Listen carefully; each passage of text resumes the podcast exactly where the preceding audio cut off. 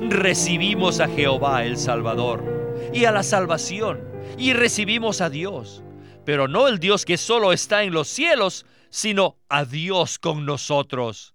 Tenemos a Dios allí mismo en nuestro automóvil, en nuestro hogar. Tenemos a Jehová al Salvador, a la salvación y a Dios con nosotros, allí en el mismo lugar donde nosotros estamos. Así que es muy bueno invocar Jesús, Jesús. Bienvenidos al estudio Vida de la Biblia.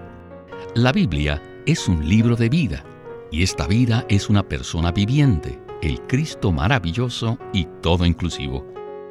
Los invitamos a que visiten nuestra página de internet radiolsm.com y allí podrán escuchar gratuitamente todos los programas radiales del Estudio Vida. O llámenos a nuestro teléfono gratuito 1-800-810-1149. 1-800-810-1149 1149. Además, si desean, pueden comunicarse con nosotros enviándonos un correo electrónico a estudiovida.lsm.org. Una vez más, estudiovida.lsm.org. Mateo 1.23 es un versículo muy conocido que dice, He aquí, una virgen estará encinta y dará a luz un hijo, y llamarán su nombre Emanuel, que traducido es Dios con nosotros. El mensaje del estudio vida de Mateo se titula hoy Los antepasados y la condición del rey, y en este mensaje hemos llegado al nacimiento de Cristo. Para darnos sus comentarios, nos acompaña en esta ocasión Miguel Nájera, Saludos, Miguel. Gracias. Y quisiera decir que me siento muy contento de participar en este programa, en el cual hablaremos de la maravillosa persona de Cristo, de su misterioso nacimiento y de lo real que Él es para nosotros. Pues Él es Emanuel, quien está con nosotros ahora mismo y hasta la consumación del siglo. Gloria a su nombre. Para muchos cristianos, el nacimiento virginal de Cristo ha llegado a ser un tema insignificante ha dejado de ser un misterio y se ha convertido en una parte común de nuestra cultura. Sin embargo, en el mensaje de hoy veremos que el nacimiento virginal de Cristo tiene un significado mucho más profundo de lo que se conoce comúnmente. ¿Verdad? El peligro de estar familiarizados con las verdades de la Biblia solo de manera parcial y de conocer incluso la terminología bíblica es que esto nos puede llevar a pensar que ya lo sabemos todo y a no estar abiertos para recibir algo profundo con relación, en este caso, a un evento tan misterioso como lo es el nacimiento virginal de Cristo. Si esto pasa, nuestra apreciación por Cristo se verá limitada y por ende también la experiencia y el disfrute que tenemos de Él. Así que, una vez más, debemos hacer caso de las palabras que el Señor dijo, Bienaventurados los pobres en espíritu, bienaventurados los de puro corazón, Debemos abrir nuestro ser y buscar que el Señor, quien es el Espíritu de verdad, nos guíe a un entendimiento más profundo de su maravillosa entrada en la humanidad y del proceso maravilloso que representa el que Dios se haya hecho hombre. Los puntos que contienen estos versículos de Mateo, especialmente tal como los revela este estudio vida, serán de mucha ayuda para nosotros. Empecemos a escuchar algo de este misterioso nacimiento del Dios hombre Jesús. Adelante con Witness Lee. el nacimiento de Cristo was a big fulfillment of the prophecies in the Old Testament. Cumplió por completo las profecías del Antiguo Testamento. The first prophecy in the Old Testament La primera profecía antiguo testamentaria se halla en Génesis 3.15, donde dice que después de que el hombre había caído, Dios vino e hizo la promesa de la simiente de la mujer. Ahora, en el primer capítulo de Mateo se cumple esta profecía mediante una virgen que concibe a un niño, el cual era la simiente de la mujer. Luego, de Génesis, pasamos a Isaías, al capítulo 7, versículo 14, donde dice, Por tanto, el Señor mismo os dará señal. He aquí que la Virgen concebirá y dará a luz un hijo y llamará su nombre Emanuel. Entonces, con Cristo tenemos el cumplimiento de las dos promesas, la de Génesis y la de Isaías. Además, este cumplimiento introdujo a Dios en el hombre. En otras palabras, Dios se hizo hombre. Sin embargo, es difícil encontrar un versículo donde diga que Dios se hizo hombre. Pero la Biblia sí dice que el verbo era Dios y el verbo se hizo carne. Hombre es un término bueno en la Biblia, pero la carne no. En la Biblia, carne tiene al menos tres significados. Primero, en un sentido positivo, significa la carne de nuestro cuerpo físico.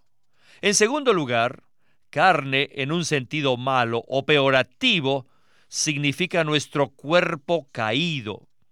Dios no creó la carne caída, sino que Él creó un cuerpo. Pero cuando el hombre cayó, la naturaleza, el veneno de Satanás, se inyectó en nuestro cuerpo y como resultado el cuerpo se corrompió y se convirtió en carne. En tercer lugar, la carne, según el uso neotestamentario, significa a la humanidad. Ahora, Juan 1.14 dice, el verbo, el cual era Dios, se hizo carne, o sea, que se hizo aparentemente un hombre caído, o sea, como dice Romanos 8.3, en semejanza de carne de pecado. Él tenía la forma, la semejanza, la apariencia de un hombre caído, pero en realidad él no contenía la naturaleza caída, solo tenía la semejanza de la carne, pero no la naturaleza pecaminosa de la carne caída. Por tanto, el nacimiento de Cristo no tenía como fin simplemente producir un Salvador para nosotros, sino que principalmente su nacimiento introdujo a Dios en el hombre, introdujo a la divinidad en la humanidad. Aunque la humanidad ya era caída, Dios no tomó ninguna parte de la naturaleza caída, solo tomó en sí la semejanza de la carne caída y por medio de esto se mezcló con la humanidad caída.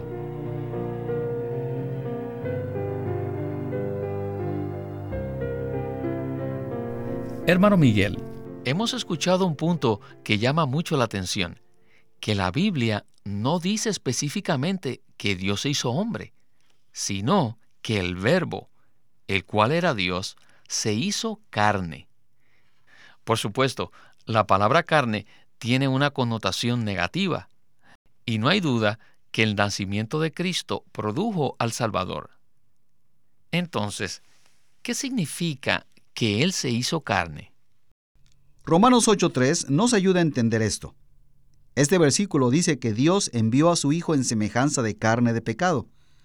Para cuando el Señor se encarnó y se hizo hombre, la carne del hombre, el cual había caído, se había transformado en carne de pecado. Sin embargo, Dios, quien es el Verbo, se hizo carne. Llegó a ser un hombre de la vieja creación.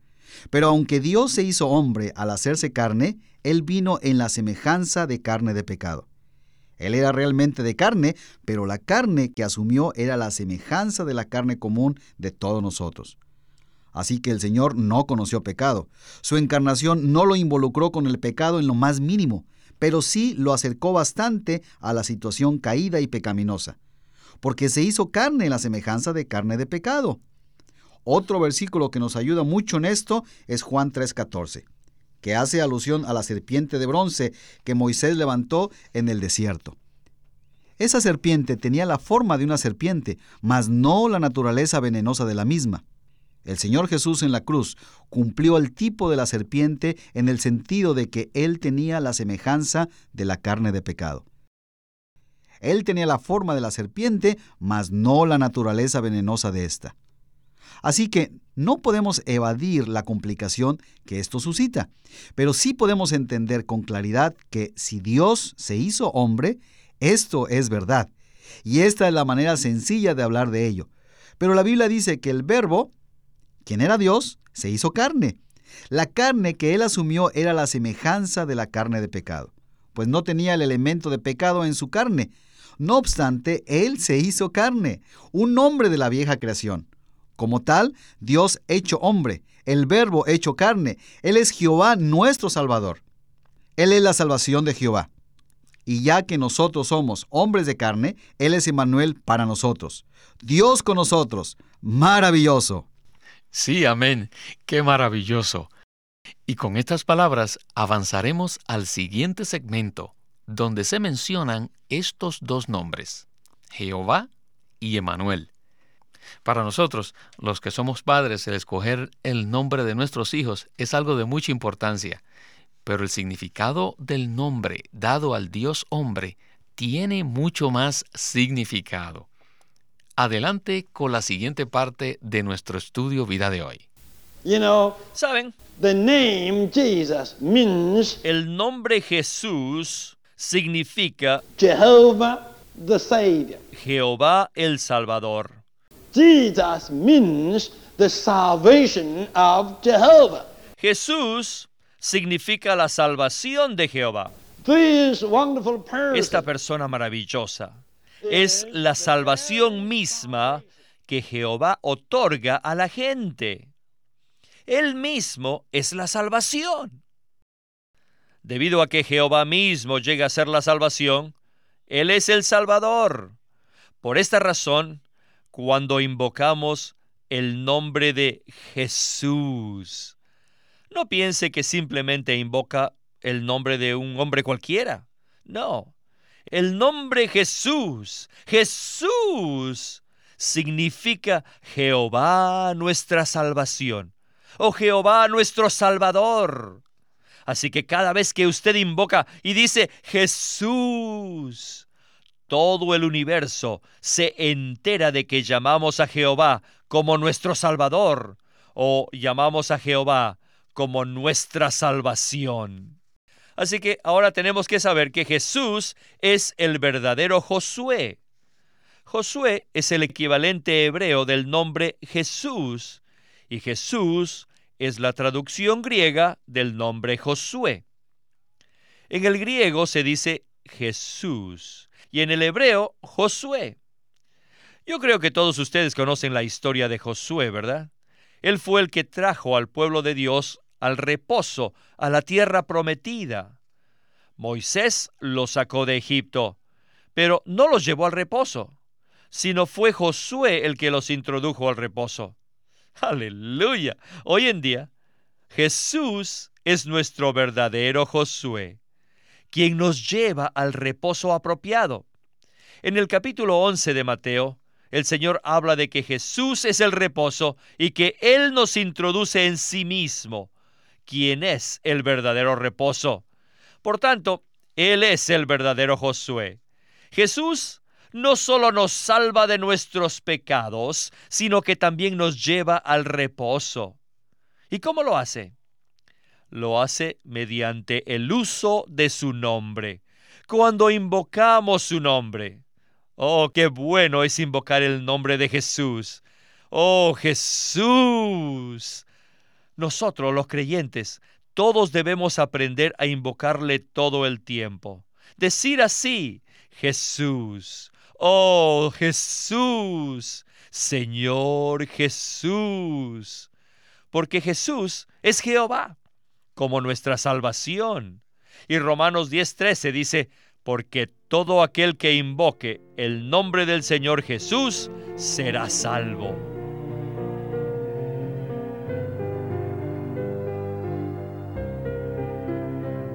Hermano Miguel, en muchos pasajes de las Escrituras, la salvación se menciona juntamente con el nombre de Jesús.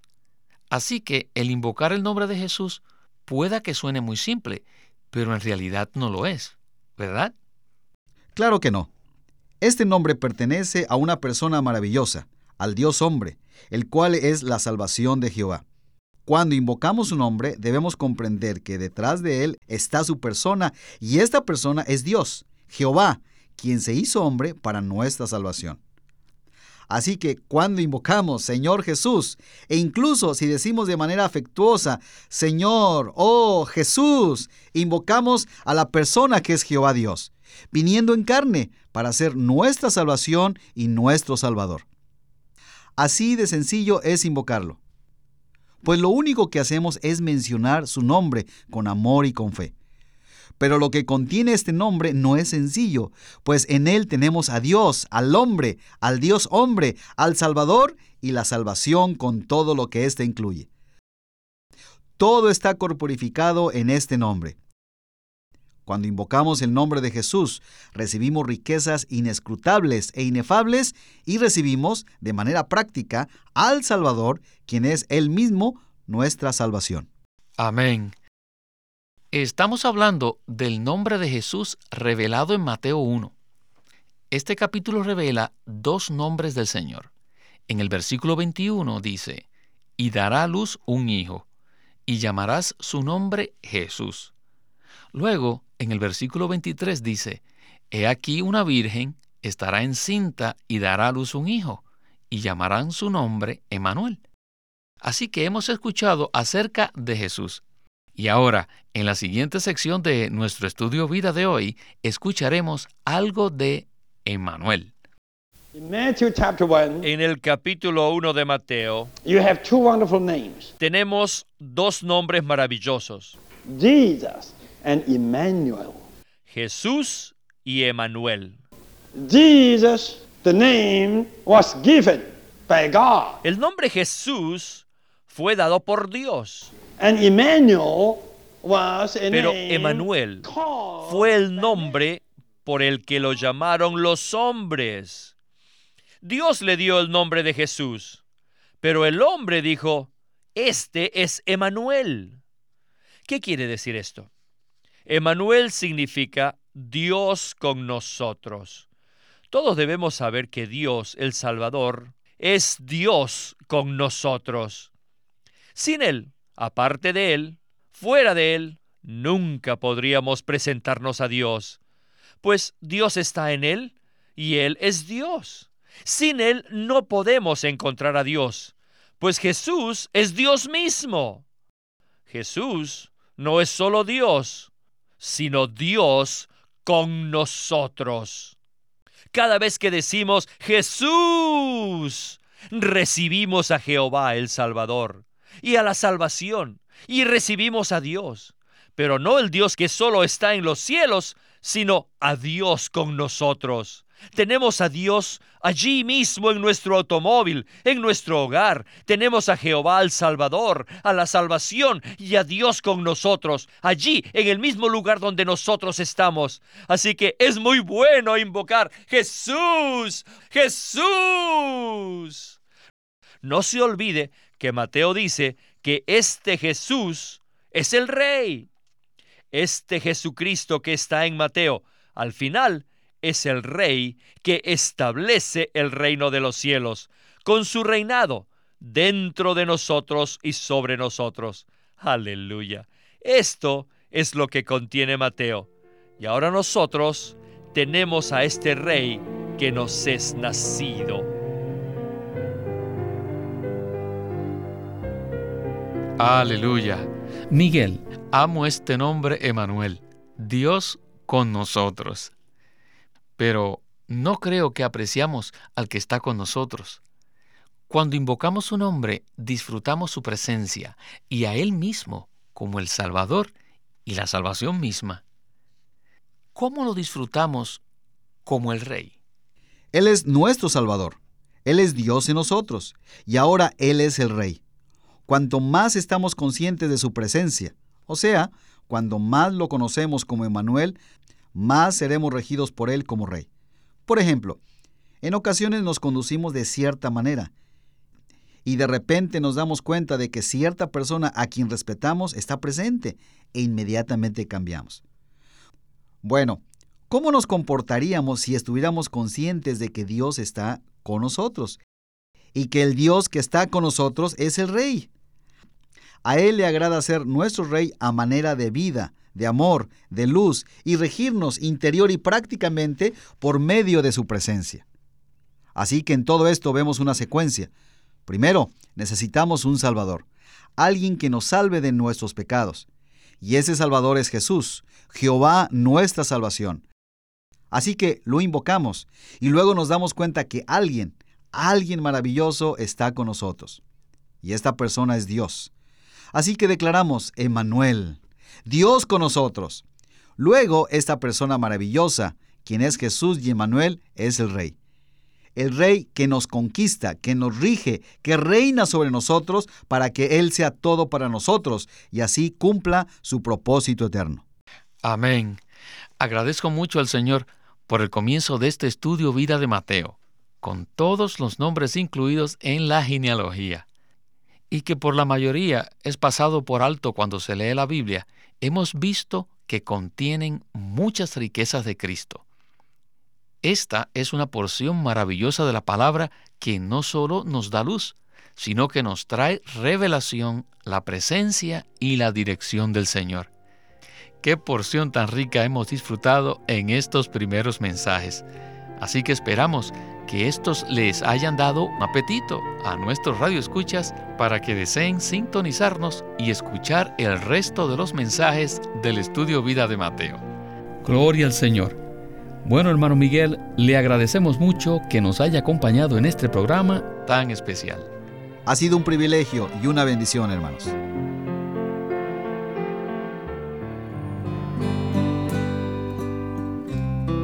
Queremos presentarles el libro Cómo estudiar la Biblia por Watchman Nee. Él presentó una perspectiva equilibrada en cuanto a cómo estudiar la Biblia, que además de proporcionar delineamientos prácticos para descubrir las riquezas contenidas en la palabra de Dios, dedica su atención a enseñar que quienes estudian la Biblia deben ser personas rectas delante del Señor, pues sólo entonces podrán recibir luz y revelación de las Santas Escrituras. La Biblia es la palabra inspirada de Dios y todos los hijos de Dios deben dedicar tiempo a estudiarla. La Biblia nos muestra lo que Dios hizo por nosotros en el pasado y lo que dijo, como también nos muestra las diversas maneras en que Dios ha guiado a los hombres. Para familiarizarnos con las riquezas y la inmensidad de la provisión de Dios, tenemos que estudiar la Biblia. Watchman Nee en este libro, Cómo estudiar la Biblia, presenta estos aspectos increíblemente preciosos de cómo podemos nosotros entrar en las riquezas divinas. Esperamos que este libro, Cómo estudiar la Biblia, le brinde mucha ayuda a todos los que deseen conocer las escrituras. Acuérdese, el título de este libro es Cómo estudiar la Biblia, escrito por Watchman Nee. Watchman Nee llegó a ser cristiano en la China continental en 1920 a los 17 años de edad y ese mismo año comenzó a producir sus primeros escritos. En casi 30 años de ministerio se demostró claramente que él era un don especial que el Señor dio a su cuerpo con el fin de adelantar su obra en esta era. En 1952 fue encarcelado por su fe en Cristo y permaneció en la prisión hasta su muerte en 1972. Sus palabras, sus escritos, continúan siendo una rica fuente de revelación y provisión espiritual para el pueblo cristiano de todo el mundo. Witness Lee nació en 1905 y fue criado en una familia cristiana. A la edad de 19 años fue completamente capturado para Cristo, a quien se entregó incondicionalmente para predicar el Evangelio el resto de su vida. Al comienzo de su servicio al Señor, conoció a Watchman Nee, quien ya era reconocido predicador, maestro y escritor, y con él sirvió en la casa publicadora llamada Librería Evangélica de Shanghai. En 1949, Witness Lee fue enviado por el hermano Nee y sus colaboradores a que saliese del país a Taiwán para asegurarse que lo que el Señor les había dado no se perdiera y allí comenzó la obra de predicación y publicación, por lo que también experimentó la abundante bendición del Señor. En 1962, el hermano Lee recibió la carga de ir al occidente y fue y se estableció en California. Durante sus 35 años de servicio en los Estados Unidos, ministró en reuniones semanales, conferencias, entrenamientos, dio miles de mensajes y publicó más de 400 libros, los cuales se han traducido a más de 14 idiomas. Su última conferencia, antes de fallecer, fue en febrero de 1997 a la edad de 91 años. Él nos ha dejado una presentación prolífica de la verdad en la Biblia y su obra principal, el estudio vida de la Biblia, tiene más de 25.000 páginas de comentarios de todos los libros de la Biblia, desde el punto de vista del disfrute de Dios que los creyentes deben tener y de la experiencia de la vida divina en Cristo por medio del Espíritu Santo. También fue el editor principal de una nueva traducción de la Biblia en chino llamada La Versión Recobro, la que también está en español y otras lenguas. Esta contiene un gran número de notas explicatorias y referencias marginales que son muy espirituales.